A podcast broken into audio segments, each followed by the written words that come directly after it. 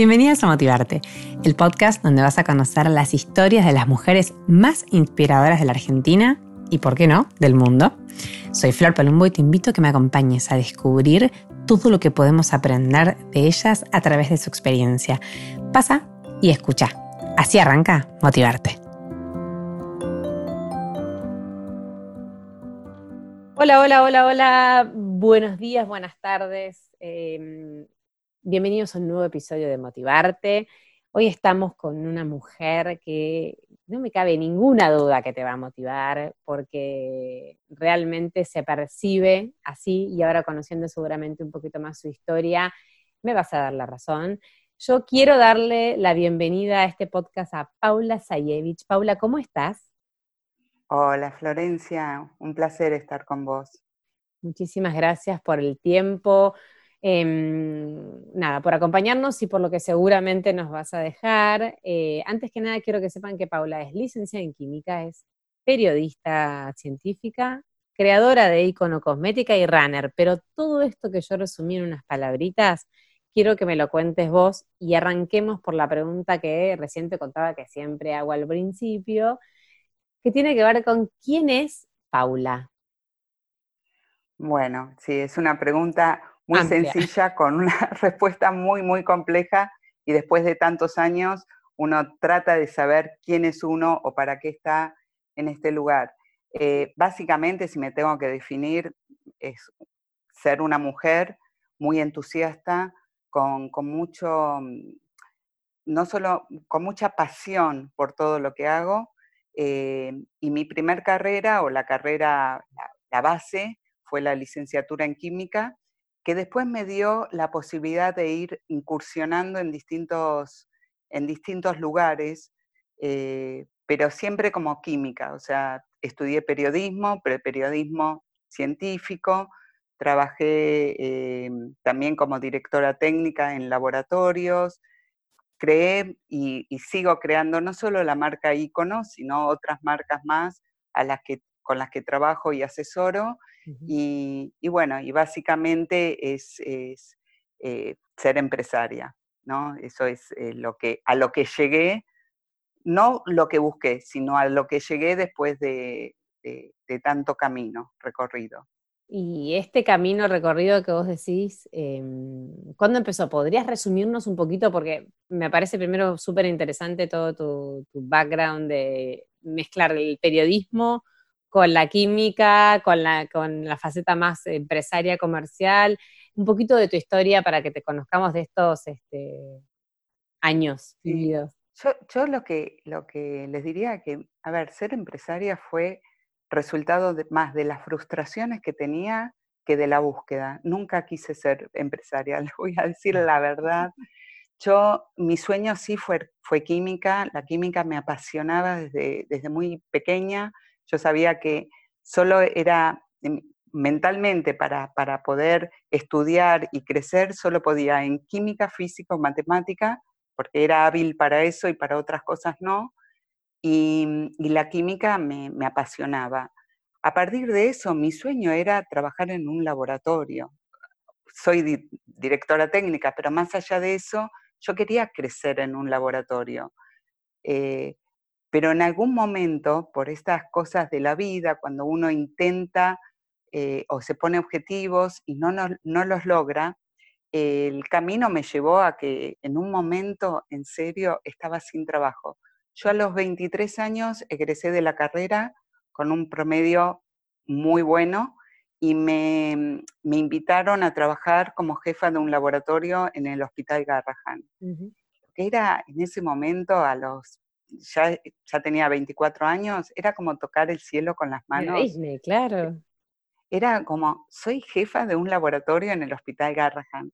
No solo por, o sea, lo académico, o sea, era aprender todo, era montar un laboratorio, eh, era de endocrinología y me sentía, la verdad, con, con una, como, como, haber alcanzado una fantasía en ese momento pero el devenir, vieron que siempre hay un pero, eh, yo ya me había casado en un momento de, la carrera Y mm, mi marido siempre quería ser independiente y me invitó, algo poco, eh, con, mucho, con muchas ganas, a tener mi propia farmacia con un socio. ¿Tu marido también es del rubro de químico y todo no, eso? No, no, es contador. Es contador, él trabajaba como jefe en una empresa y quería siempre tener algo propio. Yo no, yo nada que ver, yo estaba feliz porque hacía investigación.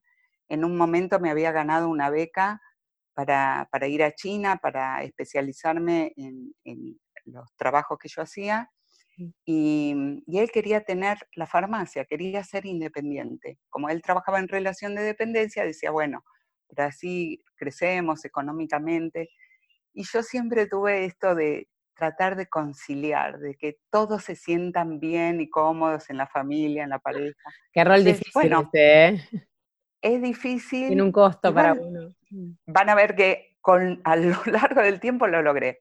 Pero bueno, ese día yo dije que sí a, tener una farmacia, cosa que no me gustó nunca. Pobres farmacéuticos, los admiro, pero no era lo mío. No, Yo no, no, me sentía cómoda trabajando en una farmacia eh, y renuncié en el hospital, porque para mí no era ético conservar, porque uno puede, em, o sea, pedir una licencia y conservar el cargo, pero éticamente no está bien porque la persona que iba a estar en mi lugar tenía el derecho de tener el cargo, a su, o sea, su cargo. Entonces renuncié en el Hospital Garrahan. Y estuve tres años en una farmacia que no me gustó, que no me sentía cómoda, mm. que me sentía muy, muy frustrada. Eh, y ya, bueno, tenía una hija y, y quería, la verdad que en ese momento fue el momento más triste de mi carrera. Cuando yo salí de la farmacia, por suerte, que la pudimos vender y, pude recobrar mi libertad, en ese momento me di cuenta eh, que no tenía nada. Yo era licenciada en química, era investigadora, había trabajado en el Hospital Garrahan, había tenido mi propio, digamos, boliche, sería la farmacia. Emprendimiento, claro.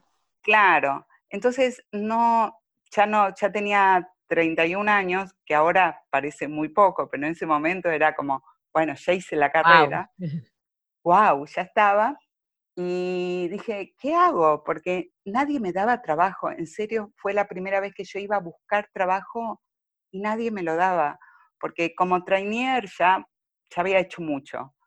Eh, y no tenía experiencia en industria. Claro y haber trabajado en un hospital también me limitaba, porque la industria tiene otra exigencia que la investigación no, tiene. no, no es tan, eh, tan bueno para la industria tomar a alguien de mi perfil. Y ahí es que me, empecé a reinventar. Como te dije, eh, fue un periodo eh, difícil, complicado, pero no por eso eh, no fue muy interesante. Yo llegué a donde estoy hoy gracias a todo lo que pasé. Y fue un momento de mucha frustración. Yo quería hacer lo que fuera. Eh, me, presentaba como visitadora médica. Mm. lo digo con, honor, ¿no? O sea, es, es muy bueno ser agente de propaganda médica, pero tampoco era lo mío. Yo estudié para hacerlo, por supuesto. Ya había estudiado periodismo, había hecho posgrado en química cosmética. Siempre estudiando entonces, ¿no? Que... Siempre estudiando, sí, sí, era mi paliativo. Si me sentía mal, frustrada, por lo menos estudiaba. Qué aplicado. Sí, sí, porque es seguir todo lo que me gustaba. De joven me gustaba ser periodista y quise cumplir con esa meta. Después iba a ver si me servía o no. Mm. Eh, estudié teatro mientras estudiaba la facultad para tener contacto con, la gente, para sentirme más segura a la hora de hablar. También me sirvió más tarde. O sea, yo creo que uno tiene una carrera principal, pero después muchas carreras satélites que te van cubriendo un montón las posibilidades de crecer. Te van completando. O sea, no, no creo que hayan cosas chicas o menores y mayores. Creo que todo es importante. y, bueno, cuando no conseguí nada, que yo era muy frustrante, fui a la Asociación Argentina de Químicos Cosméticos, me presenté decía, bueno, trabajo ad honorem donde sea, hago lo que, para lo que yo soy buena, eh, como escribir notas, empecé a, escribir en el boletín, es un vehículo que tiene de comunicación la asociación, y ahí conocí a quien fue mi primer jefe de un laboratorio que me contrató como directora técnica de cosméticos. Ahí empezó un poco la el vínculo con la cosmetría. Claro, pero lo busqué, no, no fue casualidad. Si yo no me exponía, si yo no iba a la asociación, no tenía esa herramienta de ser periodista para escribir sobre la comunicación dentro de, la parte de, la asociación química, tampoco me venían a buscar a mi casa. Qué importante eso. Es como que yo me tuve, me tuve que inventar. Eh, empecé a ser directora técnica de un laboratorio de cosmética, me encantaba, no ganaba mucho, eh, pero no sé, era, era divertido, era lindo conocer sobre los productos. Sabía formular, pero no sabía para nada, Flor, pero esto te lo aseguro. Había estudiado un montón de química cosmética, pero yo no sabía ni qué era un rímel. O sea, era, pero cuando uno busca? Claro, no sabía para qué era un rímel, para qué se usaba una loción, no entendía mucho del uso de los productos. Claro, vos los hacías, pero eh, faltaba como la otra parte, ¿es así? Claro, yo para una loción, ¿para qué se usa una loción? Yo no sabía para qué se usaban más. Después máscara de pestañas. Yo no, me maquillaba habitualmente, era joven entonces. Eh, y, con una cremita que usaba de día y de noche era suficiente. Después aprendí un montón, ojo. Eh, y, bueno, después con, con esta expectativa, cuando fui creciendo, sí me había pasado cuando buscaba trabajo, siempre rechazada, obviamente, como visitadora médica, agente de propaganda. Menos mal que te rechazaron, viste que son esas cosas sí, que. Sí, no, no, por eso te digo, por mm. eso te digo, lo mío es producto de la frustración, totalmente. Aprendí mucho las frustraciones, Sí. Aprendí mucho más de las caídas que, del crecimiento eh, que del éxito. impresionante, porque pensá que yo a los 24 años ya era jefa de un laboratorio. O sea, había crecido. Mucha responsabilidad, sí, sí. Sí, y aparte, no, todo me era fácil, porque siempre me iba bien y hasta ese momento todo era fácil. Compré la farmacia, me fue relativamente bien, hasta que decidí volver a lo mío. Ahí empezó como todo lo, negativo, ¿no? Eh, presentarme a, empresas, laboratorios, para que me den algo. Yo decía, yo puedo barrer el laboratorio. Quería hacer lo que fuera. Sí, volver a meterte un poco en el circuito. Claro, yo iba a comprar a un supermercado, veía la, la cajera de supermercado y la envidiaba pero es literal. O sea, cuando uno no tiene trabajo, todo es, eh, es casi inalcanzable. Pero fiel a mi estilo, tampoco me quedé a llorar. Yo creo que nunca podés, o sea, el destino te, te marca un montón de cosas. Y hay momentos que son súper difíciles. Vos podés o victimizarte o salir adelante. Y desde, desde siempre yo supe que dependía todo de mí. Entonces, cuando empecé a trabajar como directora técnica del laboratorio, también me di cuenta que tenía un techo y quería algo más. Te había contado que cuando iba como APM en los laboratorios, más de un gerente, esto es, fue así, me decían, ¿no querés asociarte y hacer algo diferente, como no doy nombres, no hay problema de, de, quién, de, quién, hablo. Pero me, sucedió tres veces que me hayan propuesto eh, hacer proyectos. Yo digo, ¿qué ven en mí? Porque yo no lo veía. Hasta que una vez, bueno, un, un gerente de un laboratorio muy importante me dijo, Paula, yo te pongo de capital, pongamos un laboratorio. Y volví a mi casa, esa, historia creo que está replicada en, muchas notas que me hicieron y se lo comenté a, mi marido y le digo, mira, me, propusieron darme capital para poner un laboratorio. Digo, yo no quiero laboratorio, porque sabía lo que era tener un laboratorio, quiero tener una empresa de cosmética. Y ahí él me dijo, no, no, hacelo conmigo, yo te pongo de capital, que teníamos re poco, ¿eh? en ese momento eran dos mil ¿Cuánto hace de esto? Y fue, todo esto inició en el 2003 más o menos, eh, después de, los problemas que tuvimos en este país, en el 2001. Eh, en el 2003 iniciamos este proyecto. Y, y, bueno, cuando me dijo que él me, me iba a patrocinar, igual no tenía plata, pero bueno, necesitaba lo que tuviera. que me acompañe. Claro, eh, arranqué, arranqué con nada, dije primero, ah, antes de arrancar, dije, tengo que estudiar cosmetología. Igual ya te había gustado un poco, ¿no? Que venías de haber hecho algo con... Sí, sí. Ahora, después hablamos de lo que es para mí el mundo de la belleza, pero para poder entender, yo no tenía dinero para pagar a una cosmetóloga para que arme la, línea, o sea, para que me diga qué productos elaborar. Eso lo ibas a hacer vos.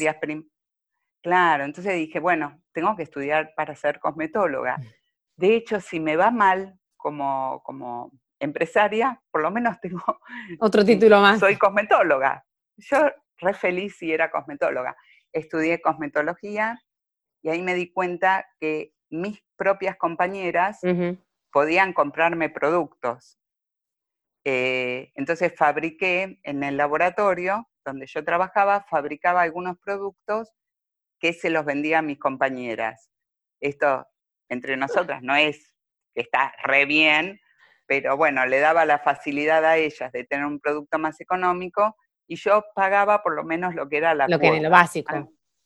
Claro, la cuota del curso de cosmetología la pagaba con, los productos que vendía. Y usaba a mis compañeras para probar qué productos eran, eran buenos y después empecé a, hacer innovaciones. Después estudié cosmiatría, que es, un, es más acelerado, y, bueno, y después empecé con Icono. Ahí llegamos a la historia. Ahí llegamos a Icono. Así que bueno, llegamos a Icono. Sí, ya está, ya está fundada Icono. Ya está ¿Cuánto hace de esto? Y aproximadamente 15 años. 15 años. Y Icono, bueno, ahora me contarás un poquito, ¿no? Porque empezaste, cambiaste un poco el, foco y pusiste todo el foco en lo de que tiene que ver con cosmetría en un momento donde empezaba a ser más un, furor, o será que yo lo vivo más ahora que soy más grande, pero no sé. No, bueno, eh, a ver, el boom de la belleza vino mucho eh, por el conocimiento de las redes. Cuando crecieron mucho las redes, empezamos a entender, por ejemplo, en, el mundo oriental, el fanatismo por la belleza. Y eso, en parte, ahora, después con, con las redes, ¿no? Los youtubers y todo lo que nos traían de afuera, nos empezaron a contar muchos secretos. Y creo que eso, la globalización hizo que todos quisieran acceder a este mundo que es el mundo de la belleza. Sí creció un montón desde que yo inicié, me inicié en este camino hasta ahora, sigue creciendo y, y bueno, también hay una larga longevidad. Entonces, no solo que se sumaron gente más joven para empezar a cuidarse y prevenir, sino que gente más grande hoy también busca eh, el, estar bien, ¿no? El verse bellos. Entonces, eh, se va ampliando no solo el mundo de la mujer, sino que paralelamente el hombre empezó a consumir belleza. Entonces, cada vez es más, es más importante esta industria. Es, mirando en tu, hoy en tu Instagram, em, mm. vi una, una foto que me gustó, que pusiste de tu mamá, que dice ah. madre ícono del feminismo, ¿no? Un ícono del feminismo sin necesidad de banderas, con inteligencia y esfuerzo para crear su camino.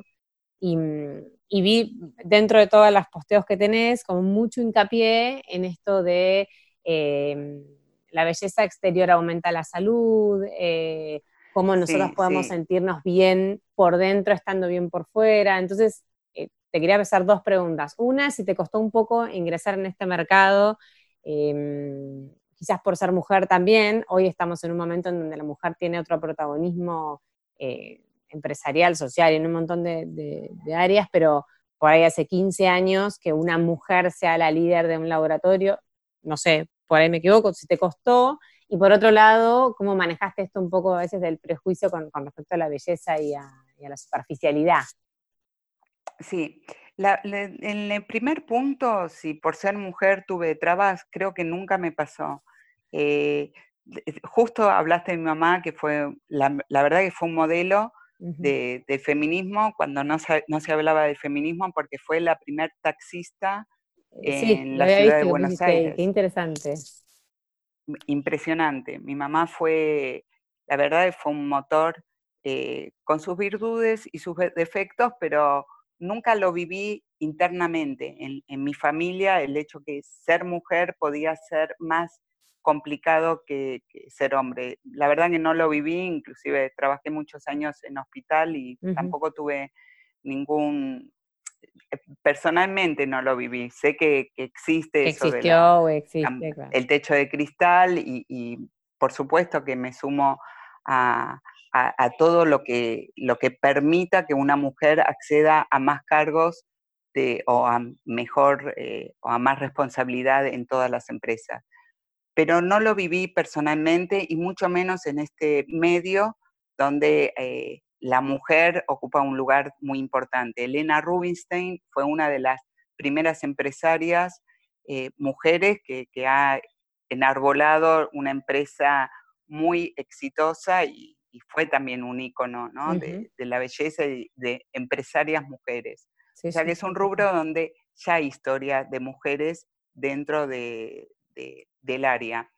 Respecto a em, si la vida, o sea, el cambio de lo científico y médico a la cosmética, si eso me trajo algunos problemas, sí en el en el, digamos, en los comentarios, ¿no? Personalmente, ¿no? Pero muchos amigos míos no entendían que yo podía hacer algo que ellos llamaban banal, como que la belleza no era algo que influyera mucho en nuestro, eh, en, nuestro organismo. ¿Para qué ser bello?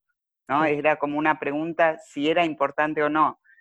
De todos modos, y ahora te voy a dar la respuesta, muchos de los que hoy, ayer me decían que era algo banal, hoy se ponen cosméticos. Así que no sé si los convencí o se, autoconvencieron. Hoy la explicación y la respuesta en la neurociencia está como mucho más al alcance. Hoy se estudian las neurociencias y se entienden que desde, muchas veces uno dice, un organismo sano mejora la belleza, ¿no? Uno dice, bueno, si quiero estar bello, tengo que estar sano. Pero otra cosa que a través de las neurociencias hoy se explica, que verte lindo desde afuera mejora internamente el organismo. Es otra mirada. Es decir, vernos lindos hace que nos podamos sentir mejor. Algo mucho más, digamos, trivial o más cotidiano es que cuando estamos mal, estamos, no sé, angustiados, nos arreglamos, nos peinamos, nos ponemos, ponemos lindos, nos miramos al espejo y ya uno se siente un poco mejor, ¿no? Es como escuchar una linda música o mm, sentir un buen aroma. Son cosas que, te hacen sentir bien. La copa de vino rica, este, son detalles. sí, es como que no es algo es algo que va al ser humano, no, no hay que pensar que verse lindo o, tener una postura es malo. Al contrario, si te ayuda y te sirve para hacerte sentir bien, vale. Hay gente que posiblemente no le interesa, no le interesa el aspecto externo, pero para la mayoría, la gran mayoría, lo que te hace bien está bueno para tu salud, para bajar el estrés, para sentirte cómoda.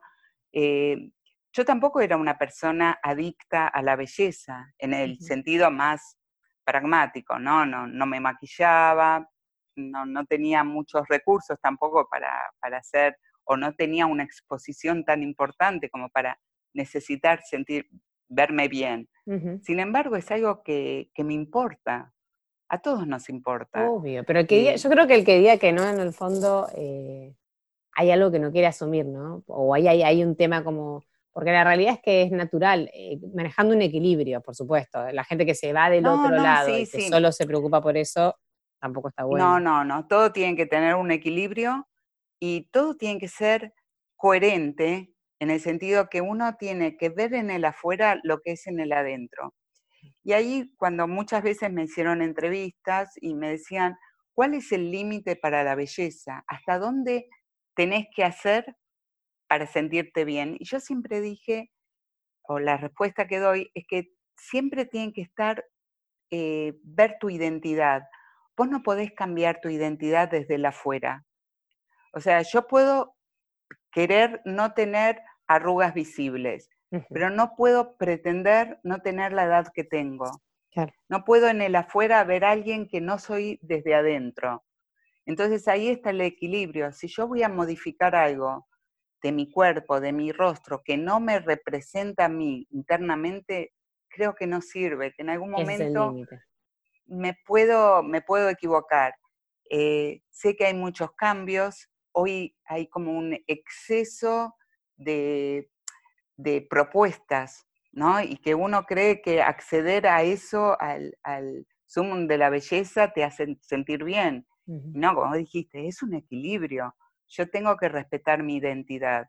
Si yo tengo un color de tez, eh, qué sé yo, si soy muy blanca, no puedo pretender estar negra todo el día y todo el tiempo, porque no, no soy yo. O sea, cada uno es eh, tiene una genética y esa genética la va a conservar, ¿no? Es muy difícil cambiarla, pero lo que sí se puede, seguro se puede, y es una de las cosas que, bueno, por lo menos que yo, que yo formulo, es no, eh, no envejecer aceleradamente. Hay dos tipos de envejecimiento, el cronológico, que tiene que ver con la edad, y hay un envejecimiento que es el biológico, que tiene que ver con el estado de mis células.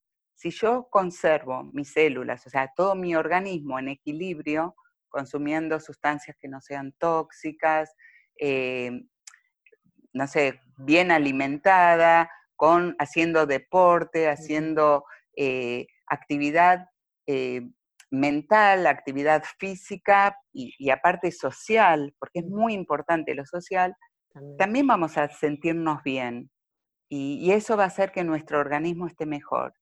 Así que hay muchas cosas, muchas, muchos puntos de los cuales uno se puede agarrar para, para verse bien. Después cuando queremos... Sí, sí, otra cosa que me gustó de lo que vi que decías es que el ser joven es un bien temporal, ¿no? Que uno tiene que buscar sentirse cómodo con la imagen en cada momento en el que, en el que está, digamos, de su vida y que hay secretos para lograr esta, inspiración. Entonces yo te quería preguntar, ¿cómo manejamos, eh, sobre todo las mujeres, el paso del tiempo y cómo nos va afectando nuestra imagen? O sea, ¿cómo manejamos esto de empezar a sentirnos un poco más viejas? Bueno, yo, yo te digo, la primera, esto es muy intuitivo, ¿no? Esto no es nada filosófico. Lo primero es que yo conservo, por lo menos a mí me pasa, mi grupo de amigas desde la infancia. Mira qué bueno, toda la vida. claro, porque uno se ve, cuando estamos en el grupo, mi grupo de amigas más, digamos, mis mejores amigas, uno dice, mm. las amigas del corazón, ¿no? Las amigas con las que conviví, con las que yo no tengo que ponerme una careta porque saben quién soy. Más allá de lo que yo diga, ellas me conocen. Nos vemos eh, envejecer o nos, los vemos los cambios todas juntas. Entonces, después de un rato es como que nos sentimos cómodas en ese área. Es como que uno se tiene que identificar con su grupo social. Eso es algo que a mí me, me ayuda, me ayuda a compartir esto de que puedo hacer un montón de cosas a pesar de la edad, o gracias a la edad, porque también estoy acá y puedo ayudar y puedo compartir cosas gracias a que ya tengo 55 años y que muchas de las cosas que ya hice no las tengo que volver a hacer. Me encantó tener hijos, mis hijas chicas, me encantó verlas crecer, ser adultas, ya son universitarias las dos, listo, ya no tengo que agarrar un libro. Es como que me, encanta la edad que tengo a la edad que tengo. Pero por otro lado, más allá de que uno, creo que compartir con gente de tu generación te hace bien, para ver que, que todos, el tiempo pasa, es El tiempo pasa para todos, claro. Para todos. Y gracias a Dios pasa porque yo no sé si tendría la energía para volver a tener, por ejemplo, chicos chicos, o para volver a empezar con un emprendimiento. Igual sigo emprendiendo, ¿eh? Ah, me encantaría no Tienes ahí el bichito medio de la hacedora. Eh, es mi gen, porque ahora, bueno, hay una nueva línea que es View. View, sí. View es una línea que va hacia farmacia y médicos, que es impresionante, es buenísima, es como la prima hermana de Icono. Eh, pero bueno, y aparte sigo asesorando empresas. Pero más allá de eso, la edad no la voy a cambiar. Lo que sí puedo hacer es verme bien. ¿Y cómo te ves bien? Primero es con cosas sanas, naturales, sí hay que usar cremas. O sea, cualquiera que tengas, a veces me preguntan, ¿cuál es la mejor crema? No, yo diría la de Icono, o la de View.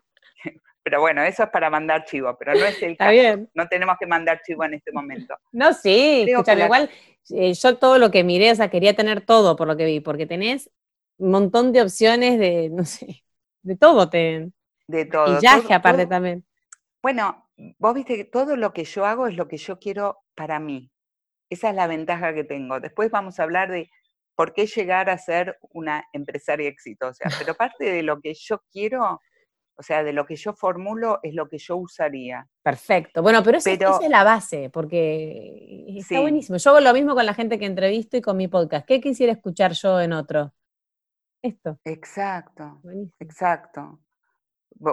Bueno, eh, la, pasión por la comunicación, que comparto también, eh, tienen que ver con, pensar, con la empatía con el otro, ¿no? con, con, llegar a hacer esa, esa entrevista que, te gustaría que te hagan por ahí, ¿no? O que te gustaría escuchar. Eh, lo mismo pasa con las cremas, pero si uno pregunta, más allá que, que sea icono, que sea view, ¿cuál mm. es la mejor crema? La respuesta sería la que usás todos los días. No importa que uno compre una crema carísima. O sea, a veces me dicen, bueno, pero fui a tal lado y hay cremas que cuestan 3 mil, 4 mil pesos. Yo digo, pero ¿quién quiere gastar? Es como el perfume, ¿viste? Esos perfumes importados que son carísimos, vos decís, uso una gotita para que no se me gaste. Entonces, ¿para qué te lo compras? O sea, no lo disfrutás. No, pero es verdad que hay veces que cuesta elegir la crema, ¿eh? porque vos vas y confías en la farmacia en la que te asesora, pero no, no, no, no sabés. Es como, bueno, para piel. Bueno, pero no, no hay que estresarse tanto. La que, la, una crema, es mejor usar una crema que no sea la mejor, pero que sea una crema diaria a no usar nada. A ver, nuestra piel necesita humectación. Mm. Y, y, con el estrés, con, también ahora que nos lavamos o sea, que está tan de moda esto de la higiene, de manos y, del rostro, ¿no? A veces en, esa higiene que es buena, o sea, siga con la higiene, por supuesto, pero arrastramos un montón de la humectación natural de nuestro cuerpo. No es natural, aunque lo hagamos, no es natural bañarse todos los días. Yo sé que lo hacemos, somos muy occidentales, pero más allá de eso, estamos arrastrando parte de nuestra humectación, que es la que nosotros fabricamos. La mm. crema que nosotros necesitaríamos en nuestra piel, la fabrican nuestras células. Sin embargo, por, por, distintos motivos, o por una alimentación no adecuada, o porque no consumimos líquido, vamos perdiendo esa humectación. Entonces necesitamos reemplazarla por una crema. Entonces cualquier crema que utilicen, si la utilizan diariamente va a preservar la salud de la piel, más allá de todo lo demás que podemos hacer, más allá de las exfoliaciones, de los agentes antioxidantes, de cuidarse del sol. Es fundamental no exponerse a la radiación solar sin cuidado. No digo que el sol sea tan malo. no, pero es verdad que, que, es complicado. Cosa que yo hace ya cuatro años, este, tres años, que no tomo más sol en la cara. Muy Porque bien, empecé a darme bien. cuenta que, me, que de chica me encanta el sol y a veces eh, nunca, o sea, a veces no, nunca me cuidé como me tenía que cuidar, eh, en otro momento también de la capa de ozono y demás, pero igual no había como hoy que yo me ponía a tomar sol a las 2 de la tarde y ahora nunca más. Dije, no, gorro, o sea, prefiero estar blanca y usar un bronceador sin sol que tener Es que más sano de para tu que piel. tengo. No, pero es que es sano para tu piel. Bueno, yo soy runner, o sea, yo corro.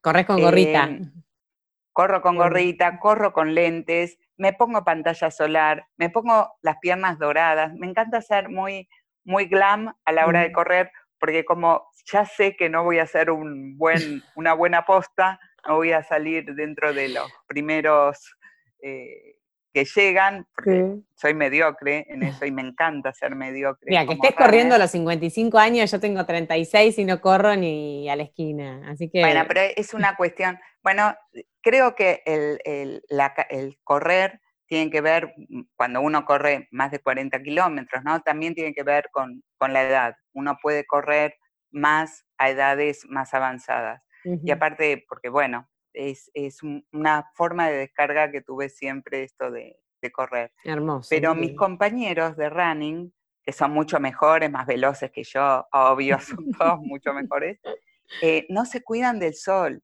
Entonces, buscan una belleza en el cuerpo porque son muy estéticos, les preocupa mucho a los deportistas, les preocupa el cuerpo, pero se olvidan de la cara. Claro. Y no hay nada peor que hacer deporte bajo el sol sin cuidado eh, solar. Ahí sí que envejeces, digamos. es que se envejece mucho más rápido. Cuando empezaron estas teorías de- del fotoenvejecimiento, Mm. el icono, o sea, el ejemplo era, perdón que, que lo nombre, pero era Guillermo Vilas. Mira. Perdón si Guillermo Vilas me está escuchando, pero en realidad vos ve, buscás fotos de Guillermo Vilas a los 30 años y vas a percibir que tenía muchas arrugas y era muy joven. Pero claro, era un deportista que jugaba al tenis, juegan muchísimas horas, uno sabe cuándo sale, pero nunca cuándo termina, y, y siempre haciendo deporte. Y haciendo deporte envejeces mucho más rápido, la piel, perdón, no vos, la piel envejece mucho más rápido eh, que si, si no haces deporte. Eso es un factor físico-química que ahora no voy a explicar, obviamente. Lo que sí es importante, siempre cuidarse del sol, hidratarse, ponerse cremas, y uno puede realmente llegar a los 70, 80 años sin arrugas, o sin arrugas profundas, ¿no? Hay algunas arrugas que no podemos evitar, que son las arrugas de expresión, Mm. que bueno, si uno tiene un Al costado de la vida, boca, ¿no? O la frente. Sí, tiene que ver con las arrugas de expresión, van a suceder. Ahora los previenen mucho con, con el Botox. Yo todavía no me atreví al Botox, así que sigo fiel a mi naturaleza, pero podemos no tener arrugas. Lo que vamos a tener, sí, el rostro va a ir cambiando. No, no voy a mentir sí. porque tampoco, si, si Pero es yo que también sería raro que no secretos- cambie. Claro, si yo supiera todos los secretos, estaría como a los 25, por supuesto, los haría todos. Lo que pasa es que a mí me gusta todo lo que es cambios, o sea, preservar y, y los cambios naturales que sean reversibles. Me asustaría mucho hacerme algo que después, si me arrepiento, no puedo retomar, no puedo volver a ser quien era. Claro. No, O y sea, eso debe ser terrible, cambio se-.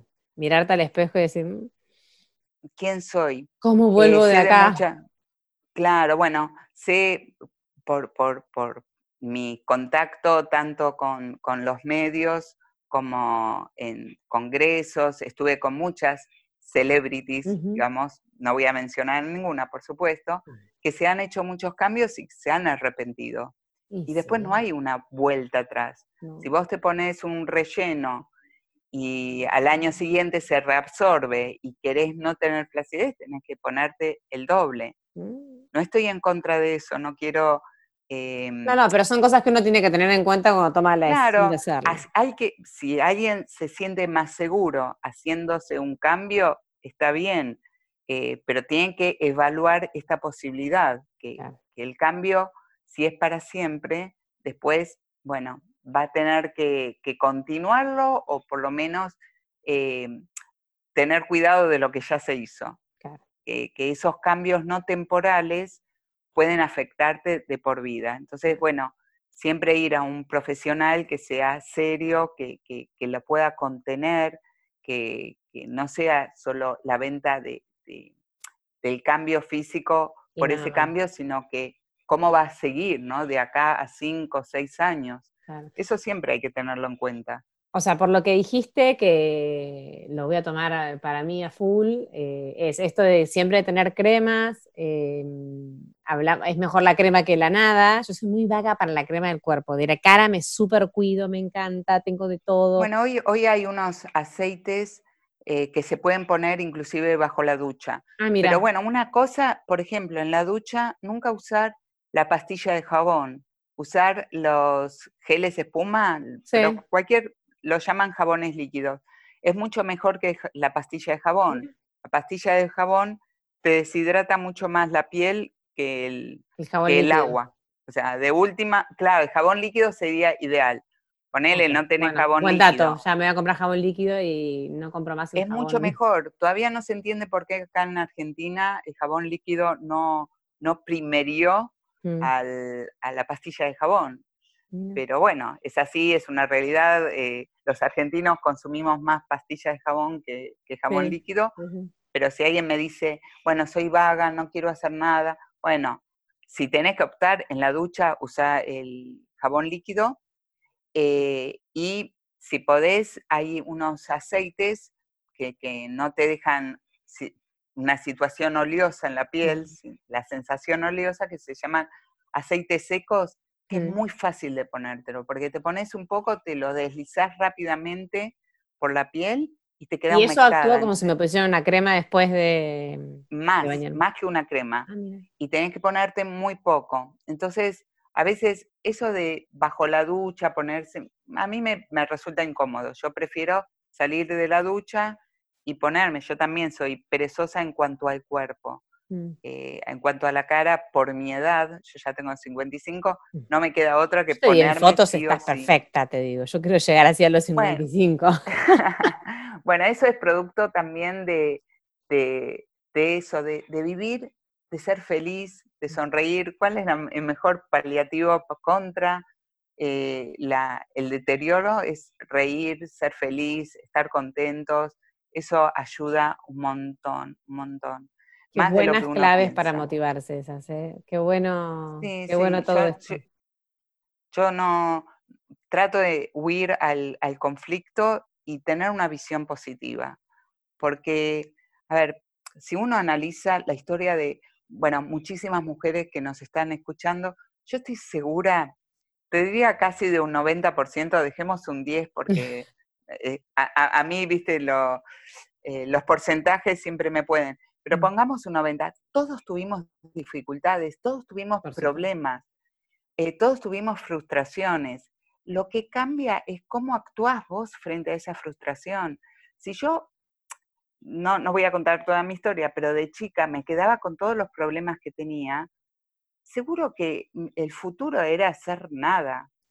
O sea, siempre uno está atado a muchas dificultades, seguro, seguro vas a hacer un promedio de la, de la una estadística de, las, oyentes, seguro que todas tuvieron problemas. Totalmente, pero vos también lo habrás natural. ¿no, Flor? Sí. Todos. Todos. Entonces, el, el hecho es, si yo me quedo con ese problema, por ejemplo, te digo un problema básico. Yo quería ser licenciada en química. ¿Sabes en mi época ser científica lo que era? Era hacer nada. O sea, me decían, pero no, seguí farmacia, que vas a tener más campo laboral, o ser bioquímica, o sea, o ingeniera química. Todos me querían buscar una alternativa a la carrera de... Más rentable, ¿no? que pareciera... Claro, que pareciera que, que tendría que tener algo donde trabajar. Y la verdad que yo le agradezco a la vida haber dicho, no, a mí me gusta la licenciatura en química, me gusta hacer química, y después veré qué hago. Pero el objetivo es ser lo que quieras ser. No importa si sos química o después si llegué donde llegué, por ser química o por ser cosmetóloga. A mí me enorgullece ser cosmetóloga y lo digo y, me encanta. Y ser cosmetóloga y poder ser una cosmetóloga brillante o poder ser periodista brillante. No hay una de las carreras que yo valore más que la otra. Yo sé que la química me dio la alternativa de seguir otras cosas. Era porque me recibí joven, entonces tenía mucho tiempo para hacer otras cosas. O ser actriz, que no me recibí de actriz ni No, pero igual nos faltó que nos cuentes ahí el pedacito de tu paso por Utilísima.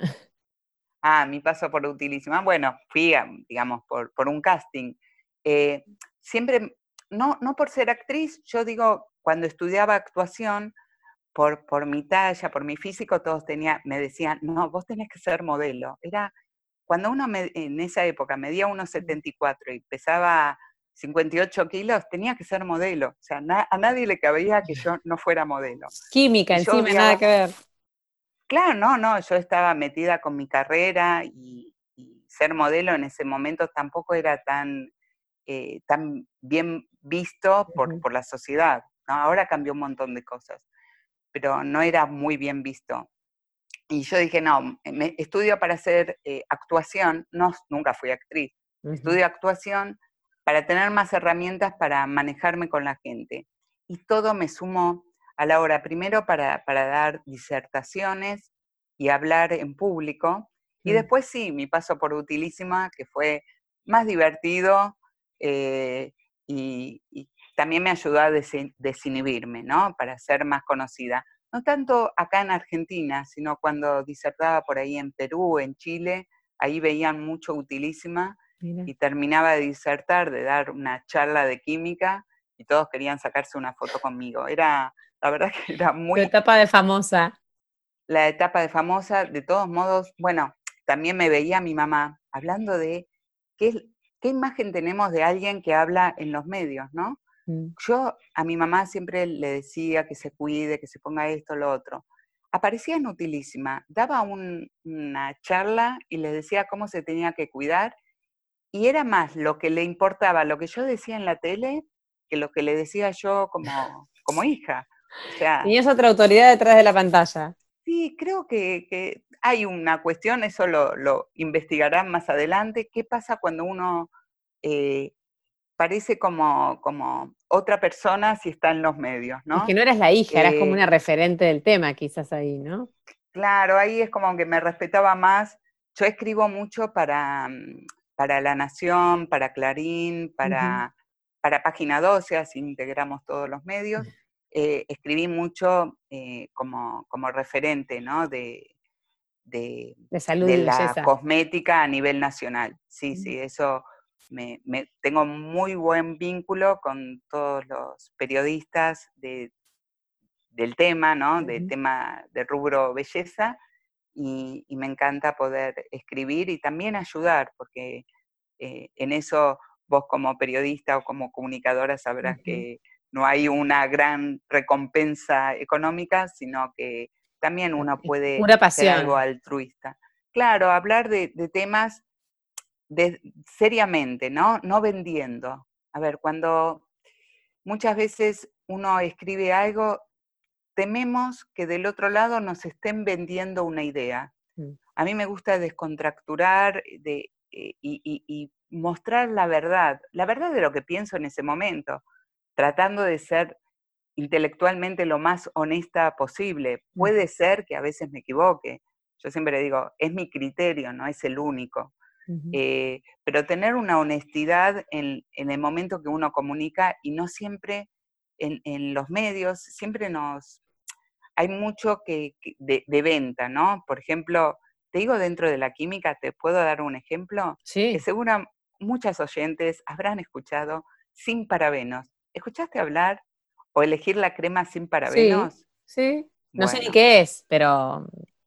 Bueno, nadie sabe qué es, pero todos van a comprar la crema sin parabenos. Porque se supone que es mejor que la otra que tenía. Claro, en realidad también fue una construcción de la prensa. Los parabenos son conservantes y son buenísimos. La verdad que parabenos tenés en toda la industria alimenticia y en la cosmética desde la, época que se inició, cuando uno tiene que conservar el producto porque si no, las bacterias te lo, te lo deterioran, ¿no? Se pudre, para decirlo groseramente. Y los parabenos eran los conservantes más vendidos en la industria. Es de aquí que la industria necesita vender productos y necesita crecer.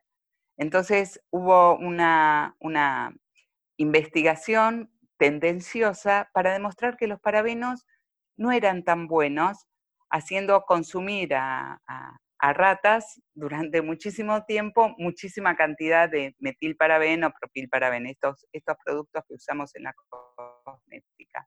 Mm. Y entonces empezaron a difundir esos resultados que no, no, contemplan que nosotros no usamos esa cantidad eh, ni tanto tiempo porque lo que se usa es un 0,4%, un 0,2%, o sea, es un porcentaje muy bajo el que está en un producto. Pero bueno, eso es lo que yo digo, a veces la comunicación también viene eh, acompañado de una intención. Entonces, ¿cómo hablar en esta industria, por supuesto? En esta industria, sí, o en otras también, ¿no? Mm, Nos vamos a meternos en otros terrenos de los cuales no, soy especialista. Pero en esta industria también pasa que muchas cosas se quieren imponer o se quieren instalar solamente porque hay un objetivo de venta. Eh, en cuanto a materias primas, sí, bueno, eh, los parabenos se vendían un montón y ahora hay un montón de conservantes no parabenos que por ahí son buenos y otros que no son buenos, pero son sin parabenos. Entonces, trato de transmitir dentro de, de los medios aquello que creo que es honesto y que es sincero. Eh, y esa, bueno, esa posibilidad me dio eh, crecer dentro de, del medio también de, la comunicación, ¿no? De, ser conocida en estos eh, en estas revistas. Tu paso por Utilísima. Un montón de revistas. Mi paso por Utilísima también, que le tengo muchísimo afecto. Y, era divertido, te digo la verdad. Era, hoy se vería como muy feminista, no feminista, como muy cosificador. perdón, bueno, otra época también, está bien. Era otra época, pero a las mujeres les encantaba. Em, pero yo creo que hoy quedaría como atemporal, porque era como tratar a la mujer insertándola en lugares que por ahí eran muy comunes. Actividades prácticas, hacer una era las manualidades, las cosas manualidades. que en YouTube también, ¿no? O sea, que ya no, está mal, claro. La mujer tiene que entender que no está mal que nos guste lo que nos gusta. Mm. O sea, no está mal, a mí me gusta el mundo de la belleza y me siento muy mujer y me encanta ser mujer mm. y me encanta lucir como mujer. Eh, nunca tuve problemas, te dije, me recibí muy joven, trabajé muy joven en el hospital donde hay un clima machista, sin embargo siempre fui súper respetada y, nunca, nunca tuve inconvenientes. Creo que hay muchas mujeres que sí y eso me encanta que hoy eh, el comportamiento del hombre haya cambiado respecto a la mujer y que la mujer sepa que se tiene que defender. A mí no me, no me ha sucedido, pero mm, está bien la promoción, pero también quiero volver al valor de lo femenino. Yo desde muy chiquitita me encantaba jugar con las muñecas y no está mal. Si me gusta jugar con las muñecas, jugar con las muñecas. No, está mal que me guste la cocina, no, me, no está mal que me guste maquillarme. O sea, no ver cosas que son naturales en nosotras como algo como algo negativo. Como algo negativo. Inclusive, igual pienso que Utilísima no podría estar hoy en la pantalla. Tendría que, tendría que ampliarse, o sea, ser Utilísima, pero poner a una empresaria, a una mecánica. O sea, hay gente, qué sé yo, yo soy electricista y no soy electricista porque estudié mucha física. Mm. Entonces, en mi casa me casé con un contador. ¿Quién va a hacer todo, todo las instalaciones eléctricas? Claro. Las hago yo. Y, me encanta, o sea, no, no tengo ningún prejuicio con hacer la parte eléctrica de la casa o, la parte de pintura o de mecánica, porque sé hacerlo. Pero no es otra vez el equilibrio, ¿no?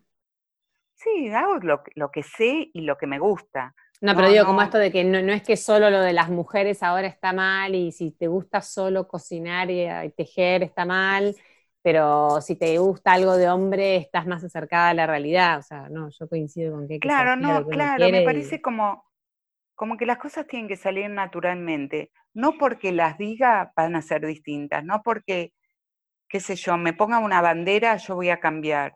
Yo cambio si yo cambio, pero no porque alguien me diga que pertenezca a una bandera. No, no.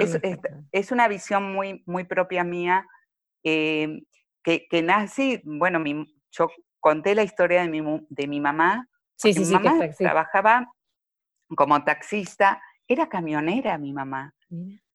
Eh, y, otra cosa, trabajaba con metales en, un ambiente eh, donde todos eran hombres. Y era súper femenina. Y nunca habló del feminismo como tal.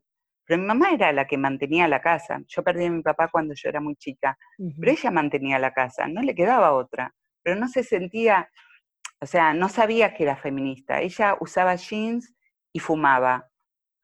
Y sin embargo, era, qué sé yo, iba a la peluquería todas las semanas, cosa que yo no hago, por ejemplo. O sea, no creo que haya que enrolar al feminismo en un estereotipo. Creo que todas somos mujeres y cada una a su manera. No necesito que alguien me diga cómo ser mujer. Yo me siento mujer y puedo desde ser, el, o sea, hacer electricidad, ser empresaria o ser cosmetóloga y, hablar con otras mujeres, que me encanta, pero siendo fiel a mí misma. Eh, creo que a veces, claro, creo que a veces es como que tenemos mucha presión social por pertenecer a grupos. Y no, no, yo no, no lo necesito. Creo que una mujer se empodera cuando se siente segura de sí misma. Y está bien el empoderamiento. Y está bien que haya una concientización global. Ojo, tampoco es volver a lo anterior. No. Yo creo que hay mucho más respeto por la mujer. Pero creo que tenemos que llegar desde lo positivo, desde el demostrar lo buenas que somos eh, en tal o cual cosa, no los malos que son otros. Totalmente. O sea, no por lo negativo, sino por lo positivo. creo, que, creo muchísimo en la mujer. Yo mm, trabajo con mujeres y por, por, mi actividad, por ser docente de, escuelas de cosmetología, por, por, estar en este, inmersa en este mundo, hay un montón de mujeres que crecieron muchísimo siendo cosmetólogas, siendo vendedoras, siendo promotoras, es el rubro que a mí me toca, pero las he visto crecer hasta generar su, propia, su propio esquema de trabajo. Sí, eh, está buenísimo. Ahora vamos a ver que cada vez va a ser más. No el título. Yo a mis hijas siempre les decía que a mí no me importaba el título universitario. No lo desvaloro, eh, o sea, está bien, pero no era el objetivo en una vida, tener un título universitario. Podés tenerlo y ser nada, o podés tener un título de profesora de actividades prácticas y llegar a escribir libros. Hay que hacer lo que uno quiere ser, 100%. Exacto. no es una carrera lo que te da el éxito, es lo que vos haces con esa carrera. Y no hay carreras menores o mayores. Hay objetivos y si vos te pones un objetivo y lo alcanzás, es un éxito. Totalmente. Y cada uno a su lugar. Lo que no, no hay que, el otro día lo dije en una de las charlas, no hay que jubilarse de, de la pasión. Cuando uno tiene una pasión, cree en algo y lo siente, nunca se tiene que jubilar. Nunca creer que no se puede llegar. No importa el título que tengas, siempre podés llegar si tenés la, vocación y te respetás a vos misma y decís, yo quiero, yo puedo, porque si les digo la verdad, yo vengo de, o sea, viví hasta crisis económicas terribles, hasta el momento que soñaba con comprarme un par de botas, iba a, un almacén de barrio porque no iba al supermercado, no podía comprar mucho. y, de estar ahí, yo lo único que quería era tener dignidad, o sea, querer hacer cosas. Si yo pude, ¿por qué no pueden todos? Por supuesto. Es que todas pueden. Está, eh, el punto es está, confiar en uno mismo, hacer, como vos dijiste antes, nadie te vino a tocar la puerta para nada, vos hiciste y avanzaste y buscaste y estudiaste. Eh, ahí para mí está la clave. Igual te digo, em, yo me quedaría charlando horas porque tenés un montón de cosas súper interesantes. Tenemos que pensar otro podcast porque me encantó, pero para que no se nos vaya más el tiempo, porque aunque no lo creas, llevamos más de una hora hablando. ¡Wow! Es un placer a vos, hablar con vos, Flor. No, no, pero quiero que, quiero que termines contándonos un poco eh, dónde podemos encontrar icono. En realidad, eh, eh, que me cuentes algo de icono cortito como para que cerremos para la que quiera acceder de alguna manera, como, no sé, icono. sí, icono es una línea de cosmética que se vende a través de profesionales de la estética. Si ponen icono cosmética, inclusive en, los medios se ve mucho. Y otra línea que, pueden consumir, que es View, View se compra en las farmacias. Tanto una línea como la otra reviste la, idea de llegar con muy buenos productos a precios accesibles, a precios accesibles al mercado. y, y que sean, que cumplan, que sean efectivos. ¿no? Eso es mi objetivo siempre. A mí me, me encantan, yo me trato con Icono y con View ahora. Son dos líneas eh, muy diferentes porque, bueno, se compran en distintos mercados. Eh, pero lo importante es, si no acceden a Icono y no acceden a View, que compren el producto que compren, pero que lo usen, que no busquen lo más caro y lo inaccesible, porque si es inaccesible no lo usan. lo importante es usarlo y todas pueden verse bellísimas a la edad que quieran. Yo digo, yo voy por más. Ya tengo 55, pero voy por más. Vas a estar divina vos, este, escúchame, hasta, hasta los últimos días, porque por, lo menos, por, lo menos, eso se ve en Instagram.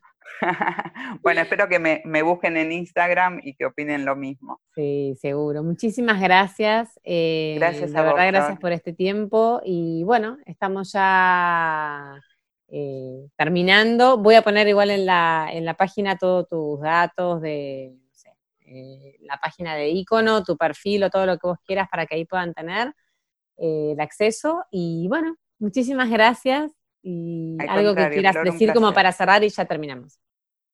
Nada, no, que, confíen en sí mismas, que todos pueden llegar y, lo único es que nunca jubilarse de su, de su pasión. Todo lo que les guste, hacerlo, pero en grande y, no frustrarse. ¿sí? Seguir adelante a pesar de las frustraciones que tenemos. Muchísimas gracias, Pau. Y a nosotras, a ustedes, las veo en el próximo episodio de Motivarte. Espero que les haya gustado. Nos vemos la próxima. Adiós.